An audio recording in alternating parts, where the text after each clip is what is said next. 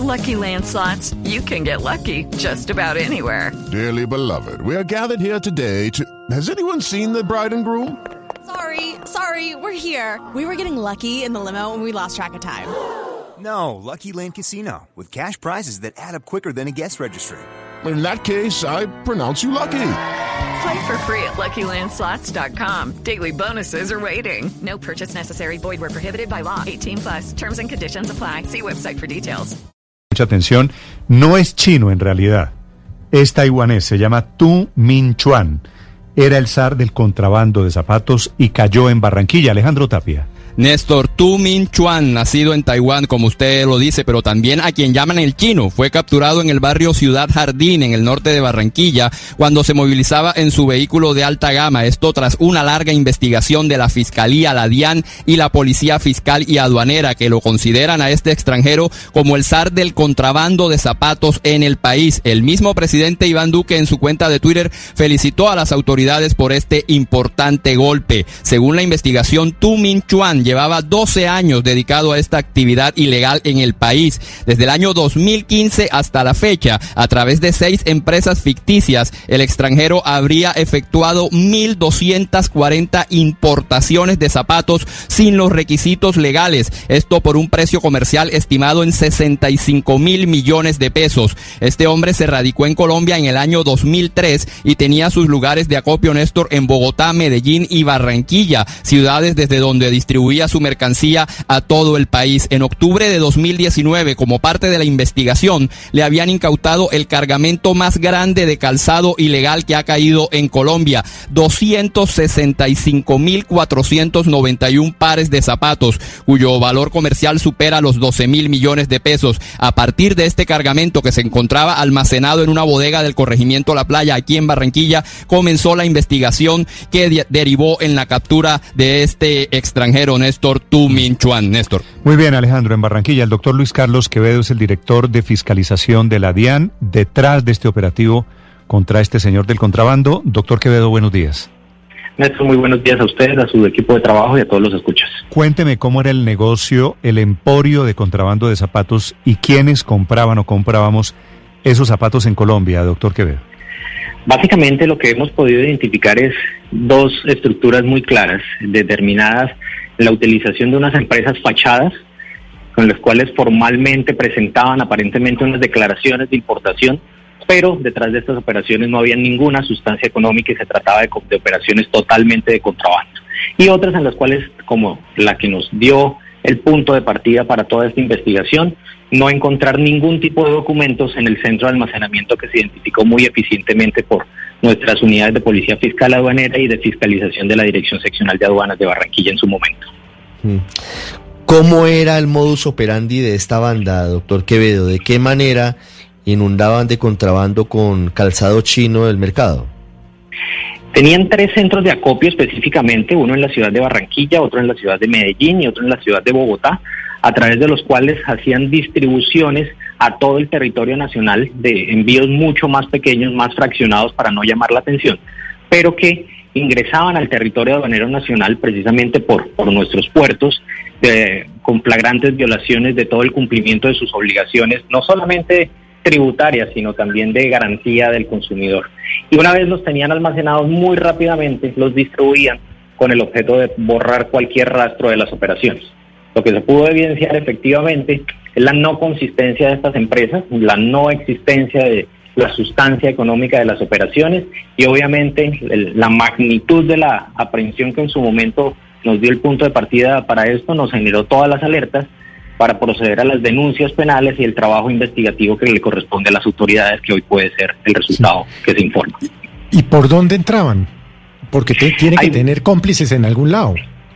Precisamente eso es parte de todo lo que se hace en, en, las investigaciones. Lo que se ha identificado es precisamente la utilización de puertos marítimos de la, del país, específicamente eh, a, tanto en la ciudad de Barranquilla como al sur del país, en donde lo que hacían era presentarnos formalmente documentos de importación, pero que no consistían, no eran para nada coincidentes con la realidad de lo que estaba ingresando al territorio nacional. Nos Doctor, estaban falseando información, nos estaban falseando declaraciones, nos estaban falseando el cumplimiento de obligaciones. Doctor Quevedo, ¿dónde distribuían estos zapatos? Porque en Barranquilla y en toda la costa hay miles de chazas que venden zapatos pues ilegales en la calle o los vendían, los distribuían en el comercio formal también. Lo que hemos podido identificar es hay un gran componente de comercio informal de estos de este calzado. Eh, también algunos negocios formalmente establecidos tenían alguna distribución de, de este calzado ilegalmente ingresado al territorio nacional.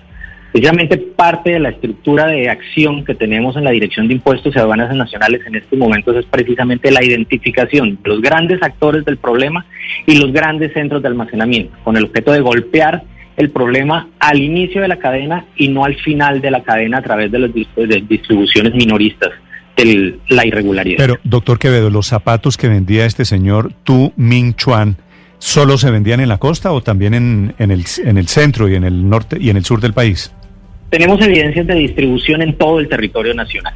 A través de esos tres centros de acopio que utilizaban, distribuían a todo el eh, territorio nacional, a comercios informales, algunos comercios formales, de una manera pues ya mucho más pequeña y de una manera mucho más rápida con el objeto de evitar la acción de las autoridades. Son zapatos, son zapatos por tener una idea de cómo opera este negocio, que él compraba a qué precio allá y vendía a qué precio en Colombia. Un par de calzado de estos puede estar al momento del ingreso, obviamente la información que tenemos documental de lo que se ha podido recabar no es consistente. Usualmente estas personas que se dedican a la ilegalidad lo que hacen es falsear no solamente la operación comercial, sino todos los soportes que podamos encontrar. Pero este tipo de calzado se puede encontrar bajo condiciones normales al momento del ingreso en unos 20 mil pesos. Eh, pero dependiendo del lugar, dependiendo del lugar de la distribución, esto puede cuadriplicar su valor al momento de la distribución. O sea, mejor dicho, los compraba 4 o 5 dólares y los vendía aquí a 80 mil pesos, por lo menos. Exactamente, entonces ahí es parte también de lo que la investigación determinará, la consistencia de lo que en su momento ingresó y obviamente las conductas subyacentes muchísimo más graves en las cuales se puede ver involucrado esta persona una vez se siga con la investigación. Lo importante en este momento es determinar que hay un cierre del ciclo de la ilegalidad que inició con la mercancía, pero permitió la identificación del sujeto responsable que nos está haciendo tanto daño a la economía formal del país. Y, y doctor Quevedo, ¿qué hacen ustedes con todo ese calzado decomisado? Nosotros tenemos un procedimiento administrativo que inicia con la aprehensión, que es una medida cautelar, se surte el proceso, con el cual tomamos la decisión final de decomisar los bienes. Una vez los bienes están decomisados, ya pasan a poder de la nación. La DIAN, desde el momento mismo de la aprehensión, tiene todos los más estrictos protocolos de seguridad y conservación de estos bienes hasta su disposición final. Dependiendo de la naturaleza del bien, tiene un destino específico. Estos casos específicos relacionados con calzado pueden eventualmente, dada el análisis que se haga de calidad y consistencia, ser donado a las comunidades vulnerables a través del Departamento Administrativo de la Presidencia, eh, a través de canales totalmente consistentes, serios, objetivos, para evitar precisamente irregularidades en la cadena. No, pues claro que hay gente que los debe estar necesitando. Gracias por contarnos la historia del señor de los zapatos desde China, doctor Quevedo. Gracias a ustedes por toda la Hello, it is Ryan, and we could all use an extra bright spot in our day, couldn't we? Just to make up for things like sitting in traffic, doing the dishes, counting your steps, you know, all the mundane stuff. That is why I'm such a big fan of Chumba Casino. Chumba Casino has all your favorite social casino style games that you can play for free anytime, anywhere with daily bonuses. That should brighten your day a little. Actually, a lot. So sign up now at chumbacasino.com. That's ChumbaCasino.com. No purchase necessary. VGW. Void were prohibited by law. See terms and conditions. 18 plus.